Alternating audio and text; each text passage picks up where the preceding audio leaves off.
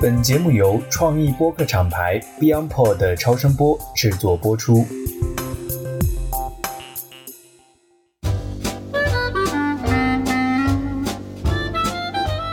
各位听友，大家新年好！新的一年，希望大家平平安安、身体健康，同时也希望大家日拱一卒，每天都能离更加独立、更加自由的人生更进一步。我们知道，新年也是很多人立 flag 的时候。我们的节目呢，从去年十二月开始在听友群里发起了读巴菲特致股东信的读书会活动。感兴趣的朋友呢，可以添加微信 BeyondPod 二零二幺，加入我们的社群，开始一个新年的实验项目吧。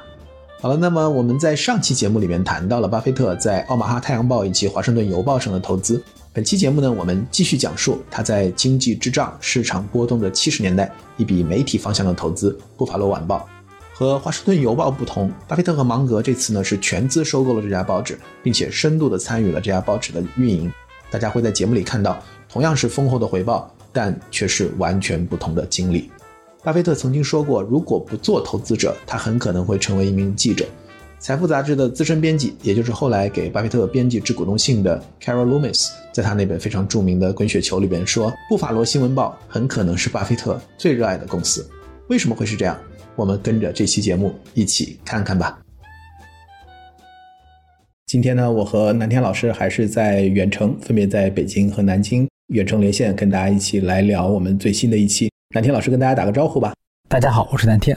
我们上一期聊华盛顿邮报哈，那期我觉得是我们新年的第一期，然后我们也虽然聊了一个多小时，但我们觉得很过瘾，但是还是感觉还有很多可以聊的，对吧？我觉得那个 case 其实很精彩，然后格雷厄姆也有很多的故事可以聊。然后呢，我们那期节目也上了小宇宙的首页，所以也感谢这个小宇宙编辑部的 pick 哈。反正我是觉得，巴菲特最重要就研究他怎么搞报纸。别的事儿吧，说白了，在他一生当中，对他这个总成绩的影响度是没有这两个行业重要的。因为我自己毕业的第一份工作是就在媒体工作，然后一直也在传媒。然后我在学校里，因为我学法律和新闻嘛，我在校园里也做过一份报纸。所以呢，其实看到巴菲特在这个报纸或者传媒这个领域的投资，其实我是真的特别感兴趣。但是南天老师，你有没有想过啊？就现在我们很多的听友，如果很年轻的，嗯，其实可能都不怎么看报纸，或者从小就没怎么看过报纸。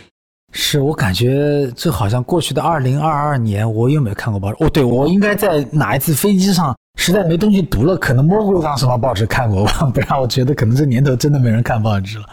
环球时报参考消息是吧？对。所以我觉得那天就是也是看到一个听友的留言，我才感觉，哎，可能这也是一个很有意思，就是很有时代感。嗯。因为我自己准备这些 case 的时候，我有时候也会看到，感觉很吃惊，就是说，哇塞，这个报纸这么赚钱，很难理解。因为可能就是在不同的时代，这个传媒在当时可能这些，包括我们后面可能会讲这个汤姆墨菲啊、ABC 这样的一些有线网络啊、电视，可能那个时候也是高科技，是吧？也是一些高科技板块。反正我就是感觉哈，就总体来讲呢，人类是渴望信息的，挺愿意为信息流付钱的，只是每个时代好像这信息流用什么载体都不太一样。但细品之下，感觉你像前阵子不是说这个咱们看电视会员费也涨了吗？后来我就在想啊，说到底这不都是说你为了获取信息交钱吗？至于说你交的是那个油墨印章的纸头的钱，还是交个什么手机屏幕的钱，反正你交嘛。嗯，好的，我们今天其实要讲的一个 case 呢是布法罗晚报。那么布法罗晚报呢，其实是巴菲特在华盛顿邮报投资以后，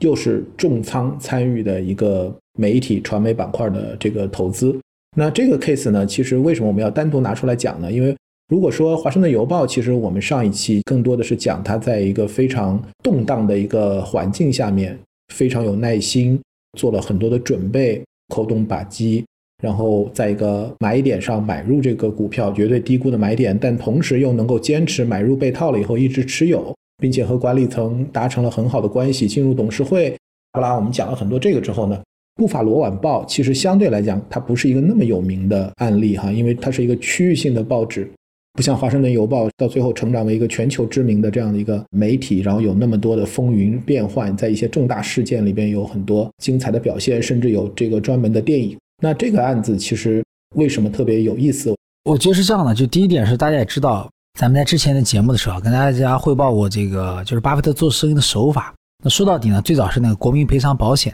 就是说。他找到了一个为他提供现金流的机器。其实，在那之前呢，大家更耳熟能详的是他跟芒格买了篮球印花，然后用篮球印花的钱呢，陆续的买下了包括那个 Geico 啊、喜事啊、布法罗晚报啊，就这么好几个关键的企业。那如果纵观巴菲特一生呢，应该讲早期他成功的买到了几个超级现金牛，提供了源源不断的现金，让他呢可以慢慢建立他二级市场的股市的组合。到了他这个中期和后期的时候，假设说是后期吧，好吧，中后期的时候就很明显，二级市场的部分的持仓占比呢也蛮高的了。所以说回来，开头一级的部分是没有那么大的。就举今天的例子为例，布法罗晚报其实当时为了买下这张报纸，他们花了多少钱呢？其实他们花了三千多万，三千两百五十万。这个占当时蓝筹印花就他们控制的这个出钱的这个平台啊，投资平台啊，三分之一的仓位了。但是大家细想一下，当初买那个就是七七年嘛。那七三年去买《华盛顿邮报》的时候，才花了多少钱？大家自己想一想。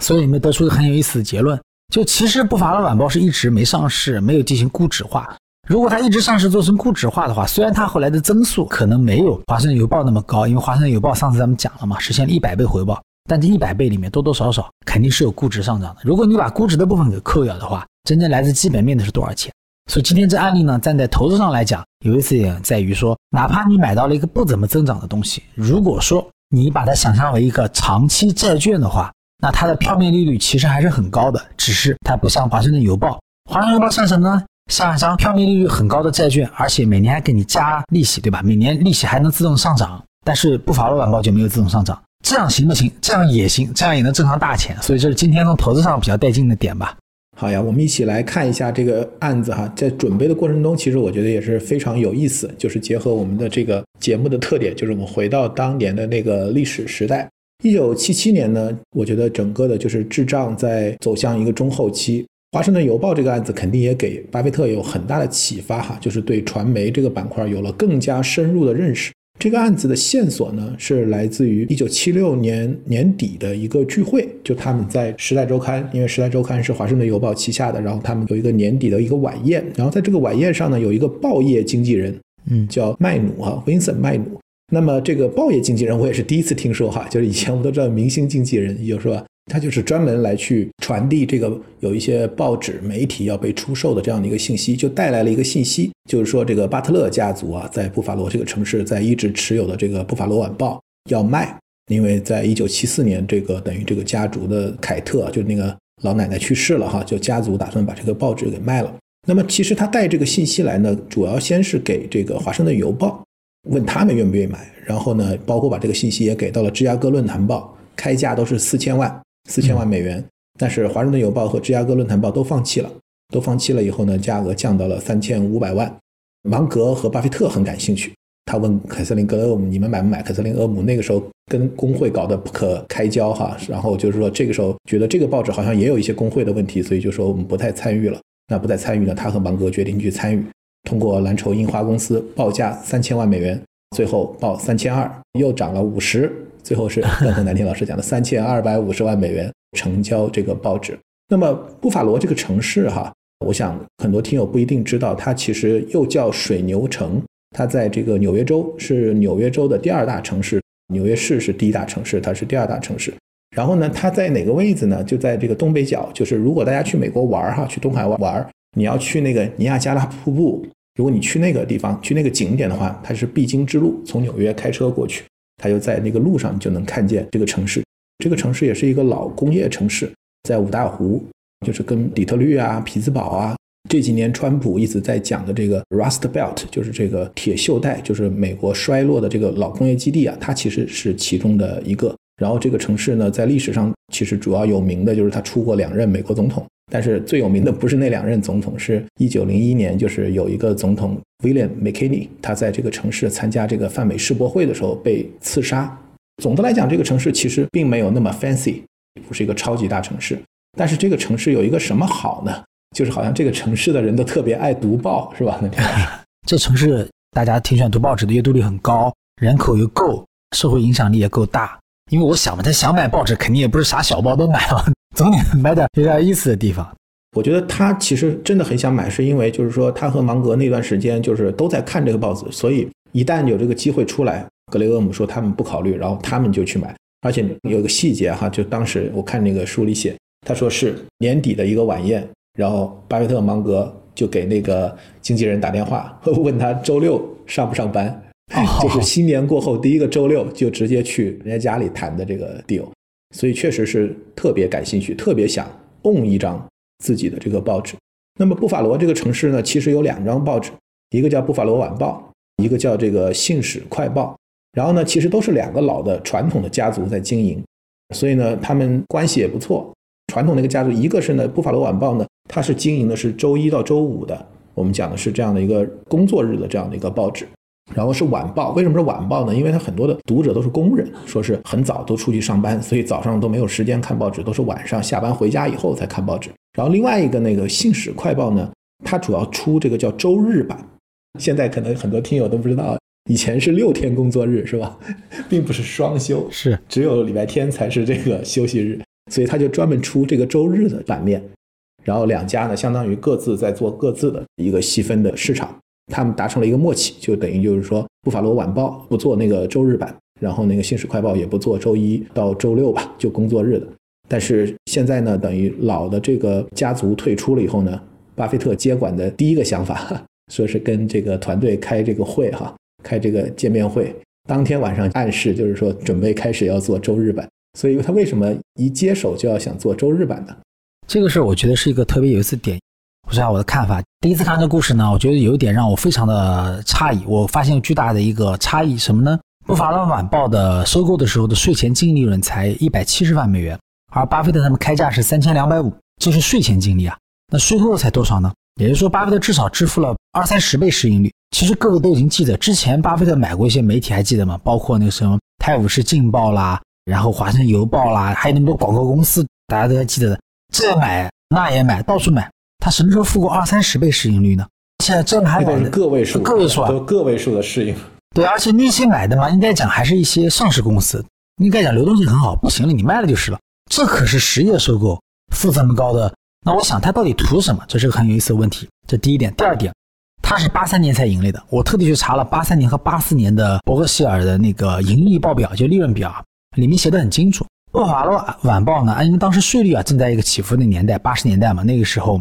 两任总统都在改税率，这我不谈了。说回来，在减税，在减税。但说回来，重点在哪呢？是说当时的税前的利润也就是几百万。于是这我拼起来呢，就还原那个画面。给大家讲一下我的猜想，就是今天特别想听大家的，就是你别看《布法罗晚报》，像刚才艾阳老师说了，这工作日都他垄断了，人家就是周末就出那么一张。其实等到那个报纸在八三年倒掉，八四年倒掉，把市场全部让给《布法罗晚报》了，那《布法罗晚报》挣多少钱呢？也就是几百万。那说明什么？几百万减掉当时的一百七十万的净利润，也就说明工作日的市场的利润的价值，而且利润空间就是一百七十万。然后那一天周末那一天就可能值个两三百万美元。所以我把这故事啊再还原一下，巴菲特情愿出二三十倍市盈率买一个报纸，是因为首先他买下来的报纸真的市占率很高，人家是愿意看的。第二，但是从盈利模式上，这张报纸非常的差劲。最有赚头的是礼拜天的广告，因为基于那个城市都是工人多嘛，他的消费习惯决定了大多数的广告投放是在周末投放的。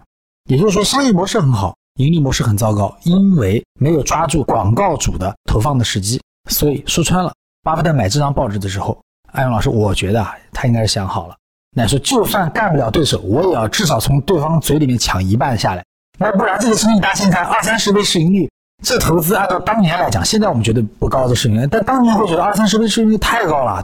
所以其实真正有价值的市场，其实是在那个周日版，这一点我觉得他应该是看得非常清楚。是，大家没发现这个有趣点啊？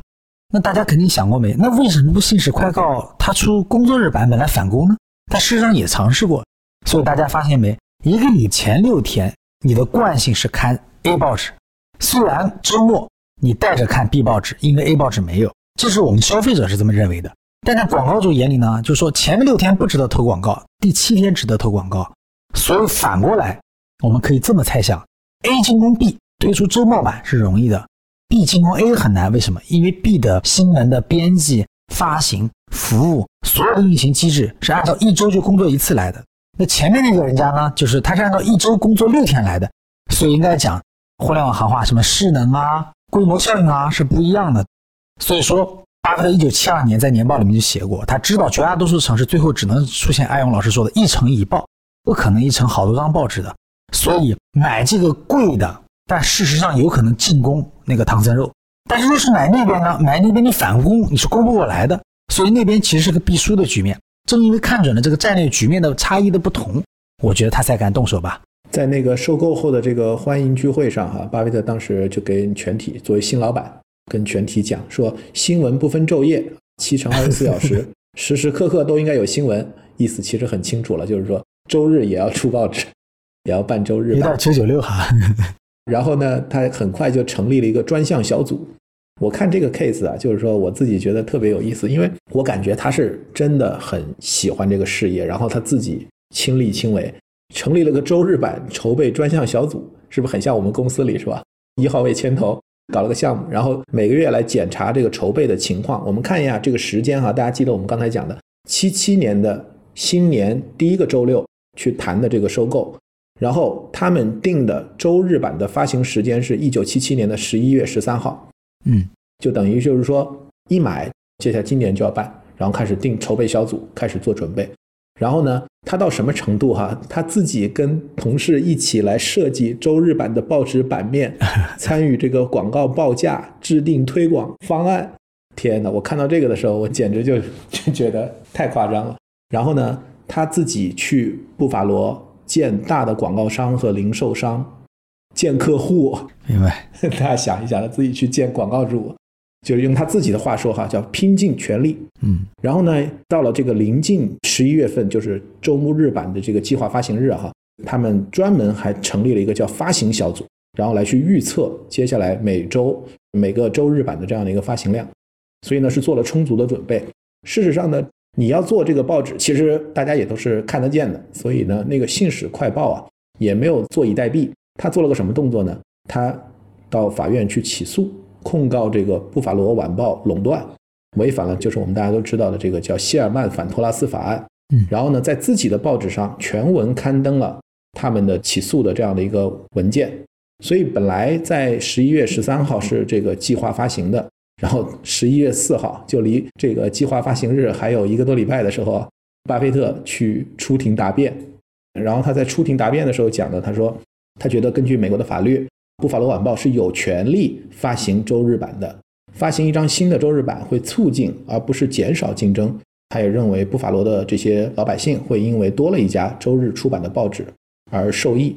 然后，对方的律师呢，他当时做了很多功课，哈，找了一篇《华尔街日报》的这个报道。这个报道呢，里面其实有引用了巴菲特以前去评价传媒行业的一个观点。他说：“巴菲特希望拥有一家具有垄断或者市场主导地位的报纸，就像拥有一座不受约束的桥梁收费站一样，然后他就可以随心所欲地抬高价格，想有多高就定多高。这个桥梁收费站的这个比喻 非常形象哈，就当他讲出来，这个对方的这个律师讲出这个 quote 的时候，所有人 可能都最后记住了这个桥梁收费站。其实，在上一期节目讲那个华盛顿邮报的时候。”南天老师也讲过这个事儿，对吧？就是这个一城一报以后，他怎么定价？说有一个老法师跟你讲，这个价格应该怎么定？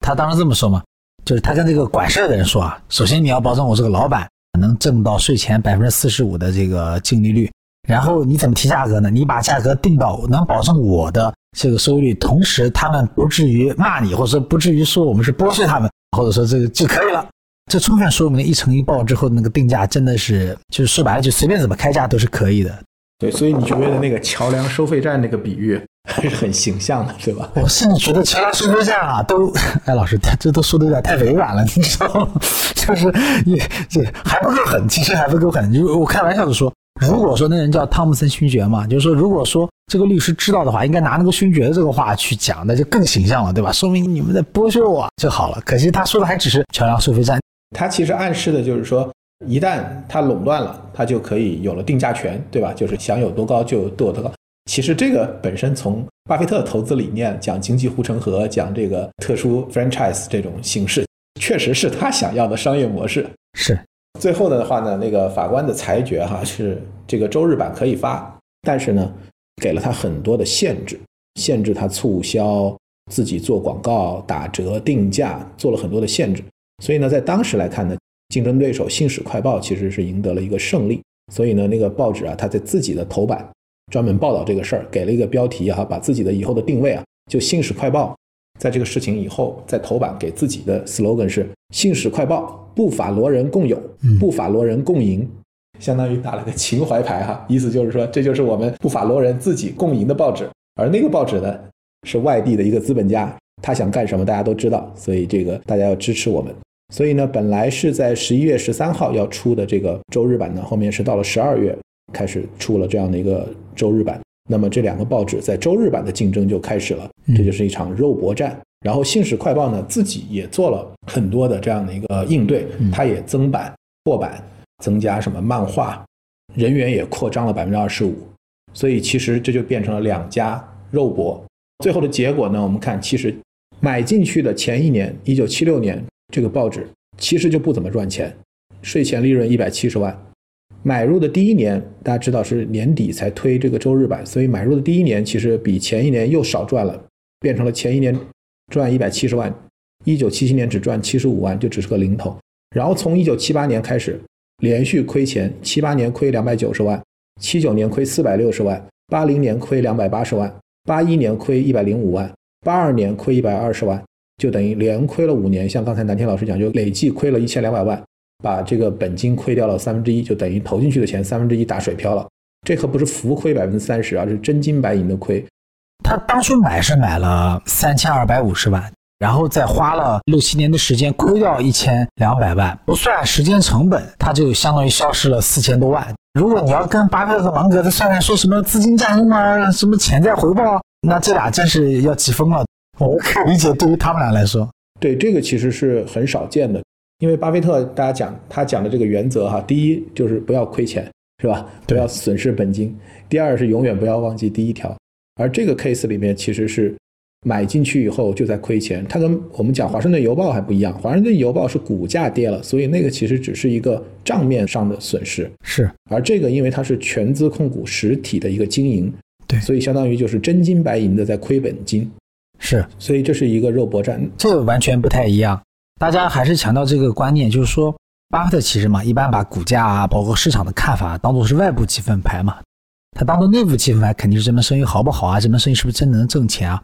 所以也有很多朋友问过我说，巴菲特说第一句话是不要亏损本金，第二条准则是不要忘记第一条，这话怎么理解？这里仅仅说站在商业和投资视角呢，他首先讲了一个很朴素的话，就这家企业得挣钱。然后我们再来讨论后面的话，哎，这企业都不挣钱，我们就不要讨论后面话了，是这么个意思。但是这个故事搞笑之处就在于说，买进之后为了肉搏，整整六七年什么都没挣，疯狂的失血。那亏的呢？原因呢？我觉得一个是跟这个竞争对手肉搏，另外一个来讲呢，其实是在这个运营这一侧。那在运营这一侧，他接管这个报纸的时候，大家还记得我前面讲华盛顿邮报的格雷厄姆为什么不想买这个报纸，不考虑这个标的？就是因为这个报纸它有这个工会的问题。其实我们在讲邮报的时候，邮报也有工会的问题。所以其实在美国到了这个七十年代、八十年代，工会已经变得很成熟了。当他们接管这个报社的时候呢，这个报社他们的这个工会的工资在全美的媒体的这个工会联盟里面有一个数据，就是排第七名哦，就是全美所有的这些报纸，他们是排第七名，其实是挺高的。他们接管的时候，他一看啊，包括看他们的这个印刷厂，印刷厂当时芒格就说这个印刷厂像什么？像泰姬陵，说在泰姬陵里面印报纸，就说他这个太贵了，所以就是他们做了大量的控制成本的事情。最后八七年的时候，我记得他们那个时候工会的这个在全美的这个排名降到了第十三，说明得罪人很多啊。对，过程当中也要跟这个工会跟团队去 PK。但总的来讲的话呢，我觉得巴菲特其实在这个打这一仗的时候，他自己是亲力亲为的。所以我看后面，其实他们有一些过往的这个编辑写这个回忆录或者回忆当时巴菲特参与的时候，其实他们觉得新老板带来了新气象，然后觉得他很怀念当时就是巴菲特会自己手写 notes 去给记者的一篇好的报道表扬，然后穿报纸的 T 恤参加职工的野餐会，然后给他们打气。鼓励他们去做那些有怀疑精神，然后去报道那些贪婪的富豪的一些负面新闻，包括我前面讲的自己建广告主，所以他们其实觉得巴菲特还是参与了非常多的这样的，跟他们是一起在作战。其实这个战争啊，它不是那么容易打赢的。所以到了七八年，我们看周日版两边都有周日版，其实那个《信使快报》还是比这个《布法罗晚报》多十万份。他们其实这个城市的整个的发行量也就是二十五万份左右，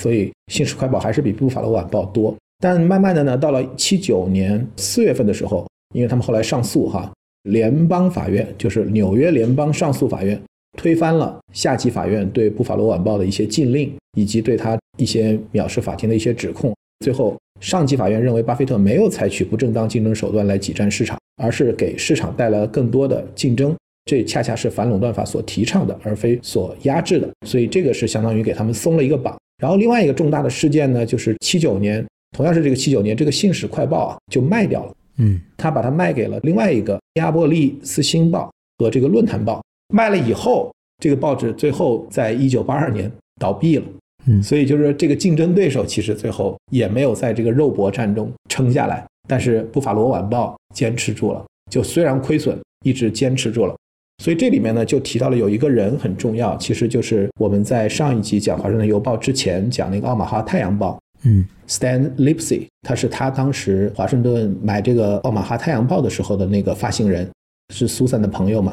所以我们在讲那个 case 的时候，说那个 case 其实对巴菲特来讲没赚到钱，有两个收获，一个收获就是对传媒行业有了一个新的了解，第二个呢就收获了一个人才，然后这个人才呢在现在在这个案子里发挥了作用。所以当时呢，巴菲特其实感觉也很痛苦哈，就是说因为他很煎熬，也要参加肉搏，自己上场，然后呢他就去请求这个。Lipsy 能够搬家到布法罗这个城市来，帮他一起来管这个报纸。那 Lipsy 呢，一开始是以这个助理发行人的身份，相当于每个月来一个礼拜。但是从1980年开始呢，他就全职在布法罗工作了，帮助巴菲特一起来打这一场仗。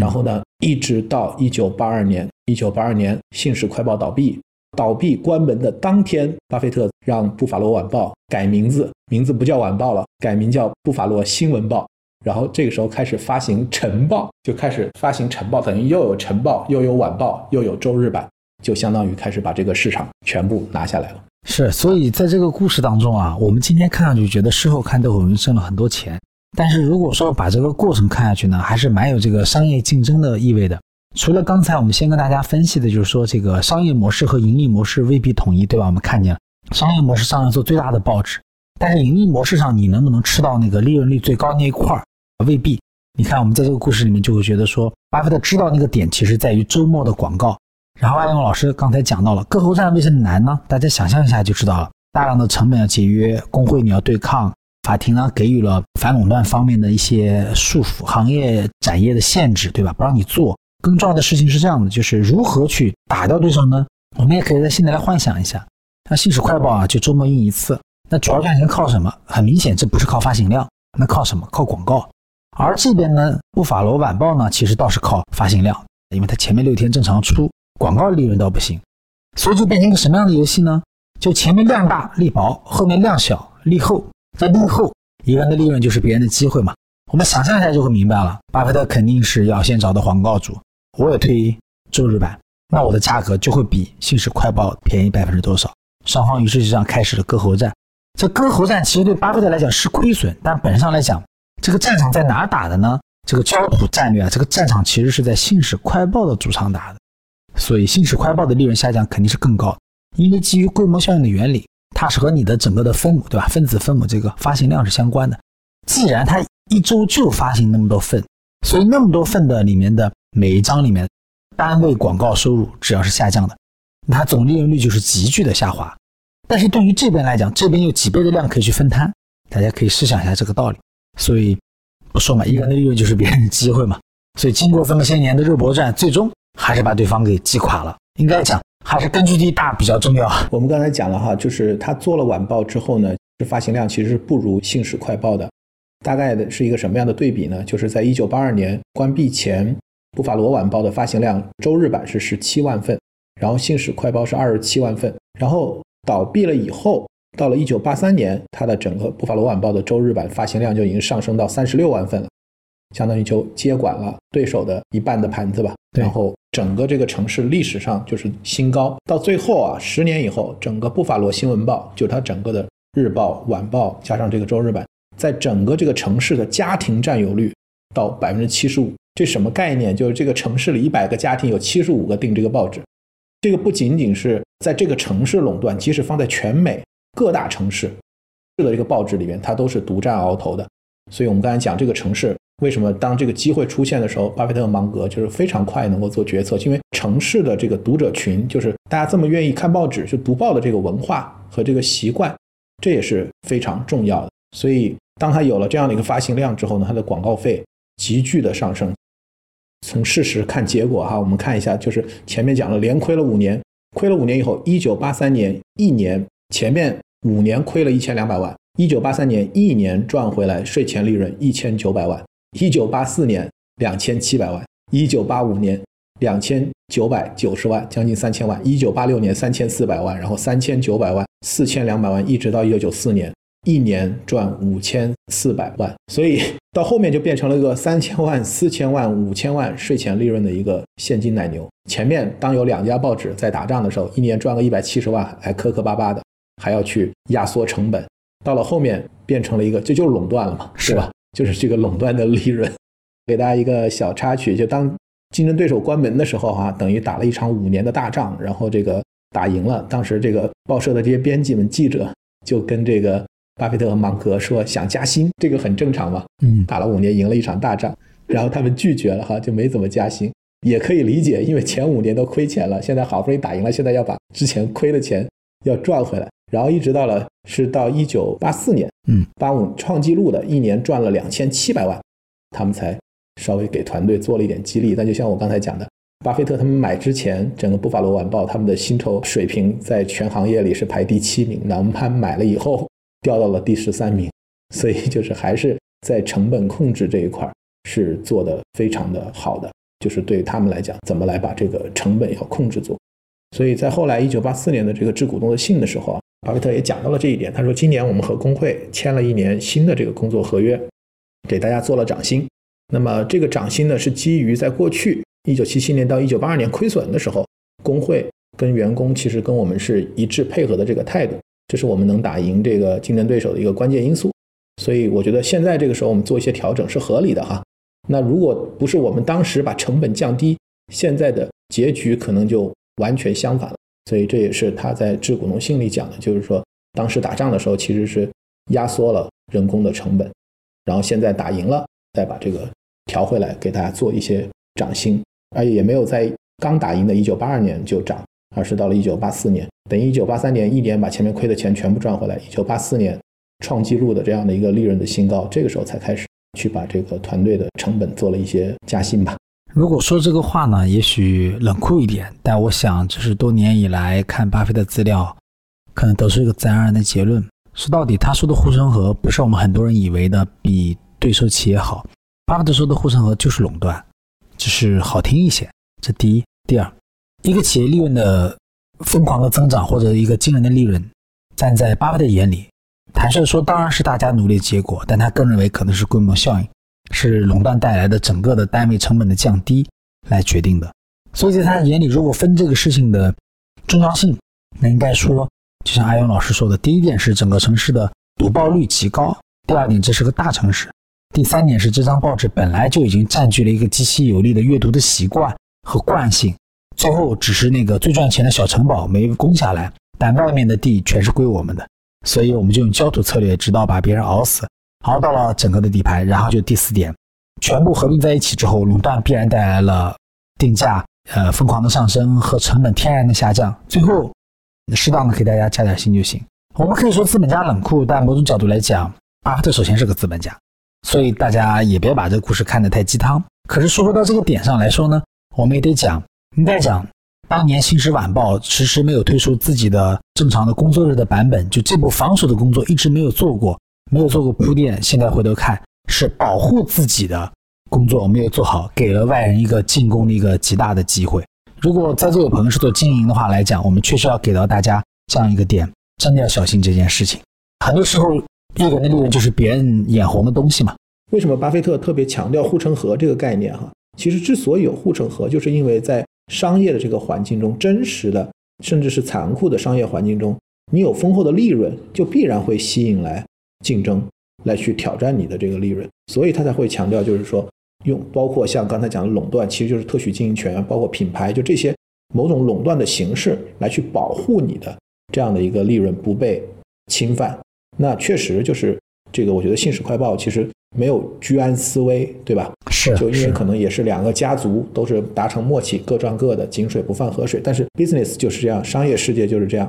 当一些变化的因素发生的时候，你不能想当然的就认为永远都是这个样子。然后另外一个来讲，这个 case 呢，就是我自己觉得是能看到巴菲特的成熟成长，或者说对这个行业的认知有了更深刻的体现。其实这一点也是我们在做这档节目的时候，我自己一个很强的感触。因为很多时候啊，我们会习惯于把一个人物英雄化、造神，所以我们一看巴菲特就想的是股神。但实际上，我觉得查理芒格在好几个场合都讲过这个话。他说，他觉得巴菲特很厉害的一个点，不仅仅在于他在那么年轻的时候就做出了很多与常人不同的这样的一些选择，更重要的是，他还在持续的进步。嗯，就是他说，这个四十岁的巴菲特比三十岁的巴菲特一定是进步的，然后五十岁比四十岁，六十岁比五十岁，他是一直在持续进步的。那么在这个 case 里呢，就是我看到在。一九八四年，就他致股东的信的时候，他其实讲到了他对传媒或者报纸这个行业的这样的一个看法哈。他说，报纸的老板啊，通常认为只有努力做出好产品，才能把这个生意做好。但实际上，这种令人信服的理论却经常让无法令人信服的事实所打破。巴菲特说，一般的行业，你的品质不良，你的生意一定不好。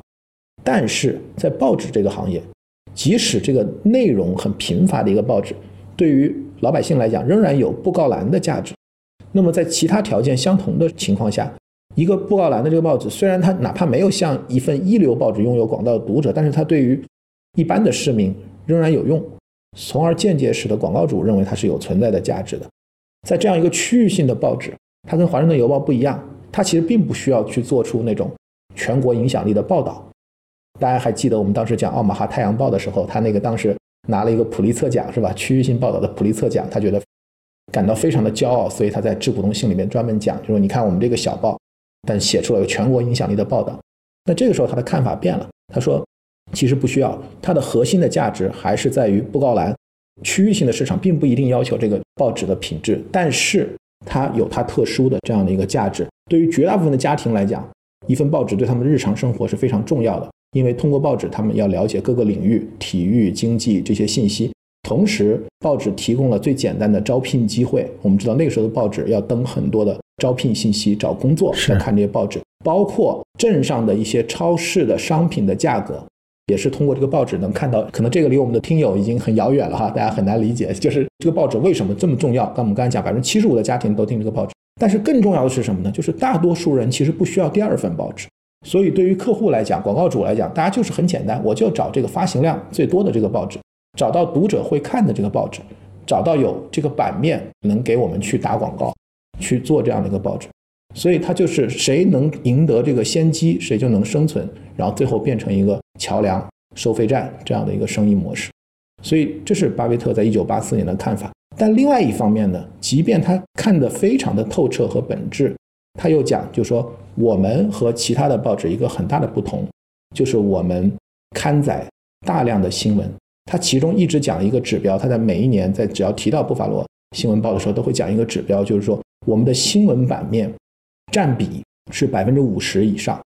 而这个的话，一般主宰当地地区的这种我们一城一报，就是这种主宰性的、领导性的、垄断性的大报，平均的新闻版面只有百分之三十几，其他全是广告。他说：“换言之，我们提供的新闻分量比同业多百分之二十五。”他说：“有的出版从业者为了提高获利，他大幅的削减这个新闻版面。他说我们不愿意这样，我们其实一直还是要把这个新闻版面控制在一个非常高的一个比例。他认为这个是他的经营理念。他打的比方，他就是说，就好像喜事糖果，我是不可能去降低它的品质的。所以呢，他讲这个概念，就像我想起我们后来在互联网广告这个行业里面讲的一个概念，叫 AD load。”就是这个，你在信息流里插多少插广告的这个比例哈，这个比例你要想多赚钱，你可以往里边插大量的广告，你把 AD load 提升，你肯定就是你的广告收入会大幅增加。但是 AD load 肯定会影响用户体验，所以一般来讲就是说大家都会比较缓慢、稳定的、不断的来去提升。就像大家记得，像朋友圈，你在朋友圈里面看到的广告，好多年从一开始没有到后来有一条，到现在慢慢的可能有两条。所以巴菲特在这一块儿。他特别强调，就是说，即便我们现在已经垄断了，而且其他的垄断报纸可能 AD load 都非常高，但我们还是要把 ad load 控制在一个有限的比例里边，让新闻这样的一个价值。所以，他既能看到，其实这个生意的本质并不在于优秀品质的新闻，不没有那么重要，因为它已经有护城河。但另外一方面呢，他又认为，就是说我还是要做好我们这个媒体应该要做的工作，我要把这个有品质的这个新闻版面要保证在一定的这样的一个比例。所以，这个也是我觉得他讲的就是说。因为市场对于报纸的品质的要求水准并不高，所以我们的管理层就更应该自我要求，才能让我们的报纸在质量方面一直要高于一般的这个同业的水平。为什么呢？因为这就是他讲的另外一个维度，就是说他和查理芒格都认为这个报纸还是社会中一个非常特殊的这样的一个机构。他说他自己跟芒格都是非常热爱报纸的人，从年轻的时候就热爱报纸。他说我们俩每个人一天要读五份报纸。所以就是说，只要这个报纸，他们觉得买这个报纸既是商业上的这个考量，同时也是一个作为他们作为一个社会精英来讲，就是对这个社会的支持吧。所以他们在一九九一年的年报和二零零六年的年报的时候，其实都有提到，就是说这个传媒环境发生了重大的变化，所以这种传统报纸这种下行的趋势是非常明确的。在一九九一年的年报里面，其实就讲了这一点。然后在二零零六年，这时候互联网已经。兴起了哈，就泡沫已经破灭，新的互联网已经，社交网络都已经马上就要来了。那这个时候他就讲，他就说，布法罗报纸的这个获利的下降的这个情况，每况愈下的这个基本面，他说可以预见是会持续下去的。但是呢，只要就是说它还能盈利，就是说我们还是希望能够去坚持啊，能够去支持这个报纸。所以这个也能看到，就是说作为一个资本家哈，巴菲特他的两面，既有这个非常清楚的这样的一个资本家的这一面，同时也。对这个媒体，它的传媒这个行业，它的双重属性吧，我觉得它的双重属性，它也有非常清楚的这样的一个认知。是应该讲，人是多面的、复杂的，对吧？就是赚钱，老实讲，完全不考虑社会，完全不考虑质量，其实也是做不到的。那我想，即使在这样极端的案例，就是一个不怎么发展的城市，通过垄断能够挣到钱，但多多少少保证了这个我们讲说信息流的质量，好把这个事情持续下去，这些方面应该说都重要，确实是的。所以我们回到这个案子的结尾哈，就是我觉得南星老师，你可以想想这个案子对你来讲最值得去看的，或者最值得关注的几个点是什么？我觉得一方面来讲的话，刚才还跟艾勇老师准备会的时候聊到了嘛，就是说很少见这是一个巴菲特亲力亲为的案子，花了好大力气，花了好些年。但是大家也会注意到，在年报里面他还写过这个类似的话，就是说说到底还是。你说聪明人重要还是傻子重要？他站在他的方法论，他还觉得你生意的属性更重要。就是说，再聪明的人如果去忙一个很差的生意，恐怕忙了半天也解决不了问题。他讲他自己为例，就说可能像布法罗这个故事一样，就是说，哪怕自己不是很会做这个经营者，要把这个 Stanley Lipsy 拖过去，但不管怎么样讲，这门生意本身给了他巨大的这样一个战略上的优势，使得他才能把事儿给做下来。所以我们讲。商业模式还是要比盈利模式更重要。商业模式如果不健全或者威力不够大的情况下，这个盈利模式其实很多时候呢是脆弱的。那这个反面例子呢，大家想想《信使快报》就可以了；正面例子就想想《布法罗晚报》就可以了。这是很明显的一个道理。然后呢，在这个故事里面呢，我觉得这个应该讲确确实实是从没有见过巴菲特那么忙细节，这点是对我来讲是一个很意外的事。确实，因为我觉得可能我们把整个巴菲特这么漫长的。投资的周期来看，其实巴菲特整个的投资哲学应该都是动作越少越好，就是要找那种不需要花很多心思的这个投资标的。因为我觉得在我们复盘他第一个阶段，就是有限合伙那个复盘的时候，其实他在他的第一个阶段他已经意识到了，就是要去做很多动作的这个生意啊，其实并不是个好生意。他不愿意花很多的时间和精力去做这些事情，所以他在过往的大家看他所有的致股东信，其实基本上都是。夸奖每个业务板块的经理人，然后打广告吸引这样的有同样属性的经理人，把公司卖给他，跟他一起合作。所以这个其实是整个巴菲特投资生涯里边，我觉得为数不多的，就他自己亲自下场，然后亲自去参与运营。但是这也是阶段性的，到后来其实他就没有再怎么参与，就完全把这个交给 Lipsy 去管。所以我刚才讲的这个是，就是他原来的那些编辑和记者，他们写回忆录的时候，就是讲。也是回忆缅怀当时的那样的一个美好的时代吧，就是巴菲特跟他们一起工作、一起来打仗的这样一个时代。在后面他就没有那么多参与。我印象中有现在印象中，就是说可能巴菲特下一个自己参与这么多的项目，可能就是得到所罗门了。但所罗门那个时候可能已经是一个严重的危机了，所以我觉得跟这个还是完全不太一样。对，所以这应该来讲就是巴菲特整个投资生涯里面非常罕见的，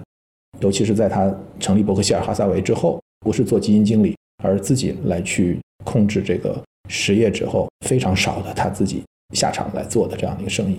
而且在这个过程中，大家可能也会看到，一个生意想真正能够从你看见它的商业模式、制定战略。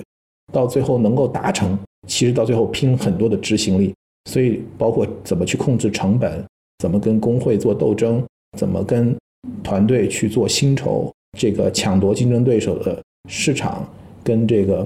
法院市场跟公众 PR 来去做这样的一个沟通，然后包括去调动这个关键的人才，去寻找关键的人才，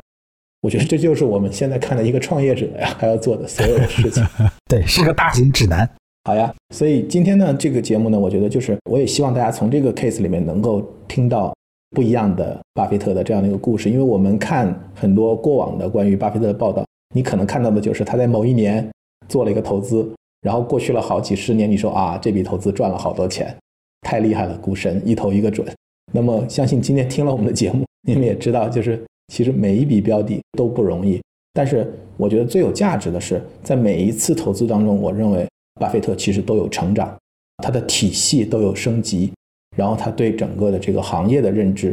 也会有更加的深刻。我们看到，在八十年代，其实他后面会参与到电视、大都会、ABC，包括后面和迪士尼的这样的一些投资。本身随着这个传媒行业的技术的变化和整个行业的这个升级，那巴菲特其实也是在跟着这个行业在进步的。我们现在很多人会讲，就说巴菲特不懂科技股，然后非常保守，只投消费品。其实大家可以看看，回到当时那个年代，在每一个年代，其实我觉得巴菲特都还是一个非常有创新精神，也是在紧密的观察这个行业和产业的更新和突破的变化的这样的一个人。对，所以顺着阿勇老师的讲，就是说，我觉得应该讲巴菲特故事总是很简单的，对吧？大家都是感觉好爽，好爽，像爽文一样。但是其实很多事情五味杂陈，甚至怎么说呢？甚至很多时候事后回看的话。都一言难尽的感觉，我觉得这也是我看了他的故事一二十年下来最大的感触。第一遍看的时候，肯定就是觉得哦好厉害；第二遍说哦要有这么多投资的秘诀是吧？我记下来做。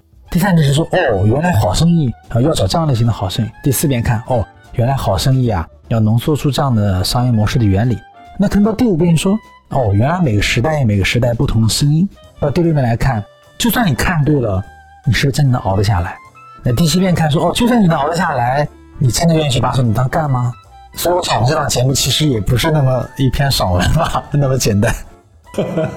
希望大家就像南天老师在情绪营课上经常讲的哈，把手弄脏，get hand dirty。希望我们这一期节目让大家看到一个实际的案子，巴菲特是怎么把手弄脏的。那也谢谢大家的关注，我们下期节目再见。谢谢大家，下期再见，拜拜。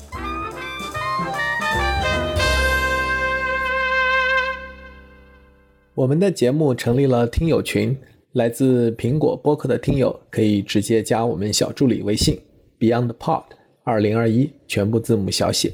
BeyondPod 二零二一。小宇宙听友可以去节目 Show Notes 或者评论区置顶留言，找到入群方式。欢迎在听友群里与我们互动交流，分享更多与巴菲特价值投资相关的真知灼见和有趣故事。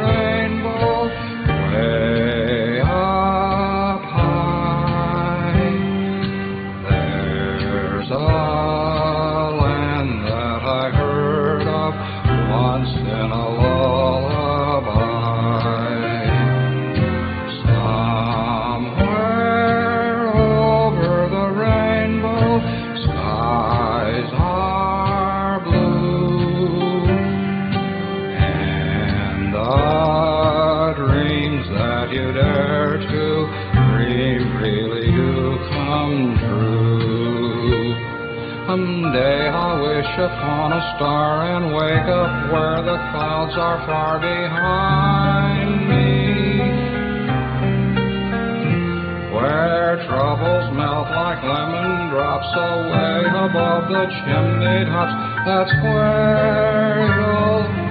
find.